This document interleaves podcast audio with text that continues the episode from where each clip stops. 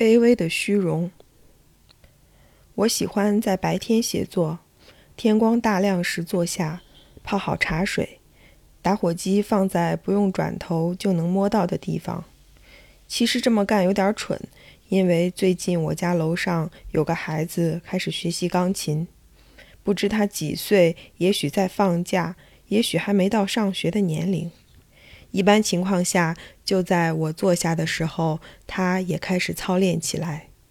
从七个音符依次出现开始，有时中间出现错误，就从头再来一遍。也许是谁给他定下的法律，但是因为已经养成习惯，这个时间如果不工作，可能一天就会腿堂而过。因为沮丧，晚上还要喝几瓶啤酒，没办法。为了节省酒钱，只能和孤独的音符一起度过上午时光。之所以这个时间写，不为别的，是想让自己看起来在上班。因为写小说的缘故，两年没有工作。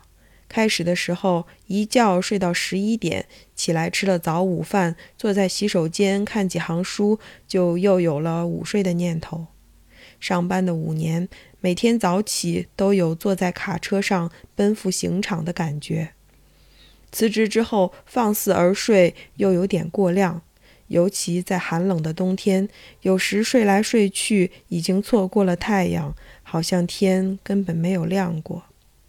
后来看了一下资料，说如果睡眠超过七个小时，可能会睡傻，也就是大脑下意识地开始执行冬眠的操作。人会变得迟缓而笨拙，就像狗熊。为了防止有一天醒来发现自己长出毛皮，我开始定闹钟，像上班族一样作息，效果很好。习惯是一种假想，也是一种自我催眠，觉得自己比过去要体面很多。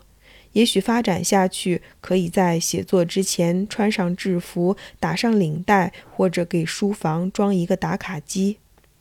我向往职业性小说本身隐含着某种逻辑形式及内容，小说的每个词语和标点都是形式和内容的双重器皿。至于小说作者，可能也需要某种仪式感。换句话说，每个写作者不但创造着作品，也在创造自己。这里面同时也包含了某种虚荣心，希望自己能像小说家一样存在，而不是别的什么玩意儿。单纯的身份在现代社会好像有点不合时宜，但是恐怕是我唯一能向往的虚荣。不知道楼上的孩子是不是也在做同样的事情？两个月的时间过去，他已经能弹些短小的曲式。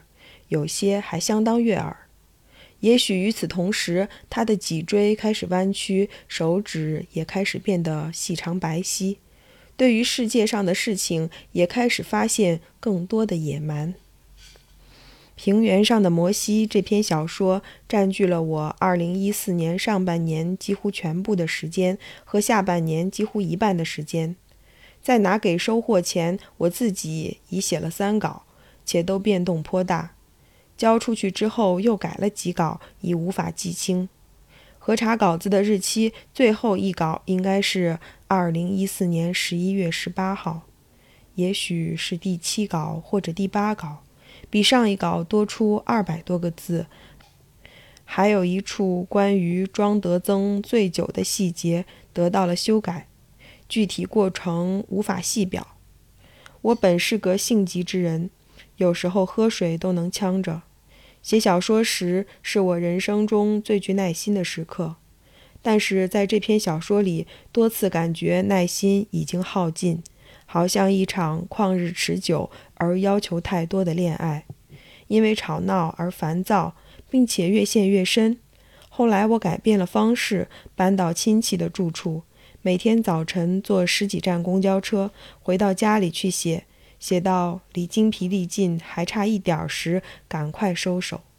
可惜每天回去想起白天的工作，还是觉得不太完美。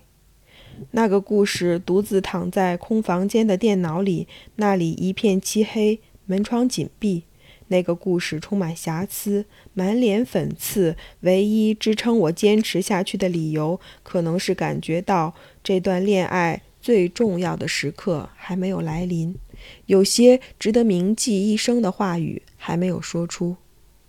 我听见那空间里的心跳声，砰砰砰砰，不太规则，有些力量。就像我从小生长的这座城市，永远在脚手架和挖掘机的包围之中，但是它还活着。事实上，这个故事写下第一个字的时候，我并不知道之后要发生什么。也许有一起罪案，也许有一次重逢，我也不知道它大概多长，也许五千字，也许一万，也许是个大中篇。但是不知道为啥。我觉得这应该不是一个坏故事，而且我还意识到，也许这次我要费尽九牛二虎之力才能把它写完。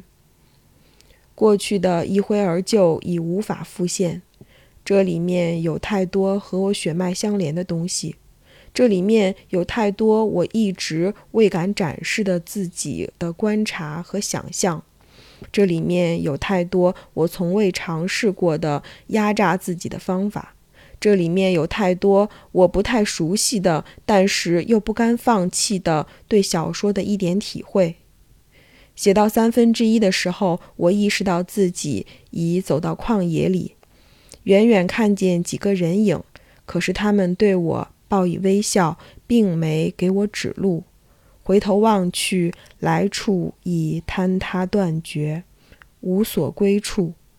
我拥有的只有我自己。这可怕而孤独的时刻，我所能做的只有一样：努力维护自己的尊严。关于小说本身，我并不再想说太多。属于小说的，留给小说；关于这篇小说之外的，也许我想说一点。人是可悲的动物，想说一点是为了牢记世事变化，自以为永远铭记的东西，说不定一场宿醉之后就模糊了一半。这篇小说从初稿到定稿，走过了漫长的旅程。我几次想要放弃，把稿子扔进垃圾桶，而促使我留下稿子扔掉垃圾桶的是我的诸位师友，在这里不就不一一致谢。你们给我的意见我都牢记，你们对我的信任让我成为一个更好的人。也许原来你们不应当这么信任我，但是现在可以。我从来没想证明什么，因为能够免于饥寒、安心写小说本身即是恩赐。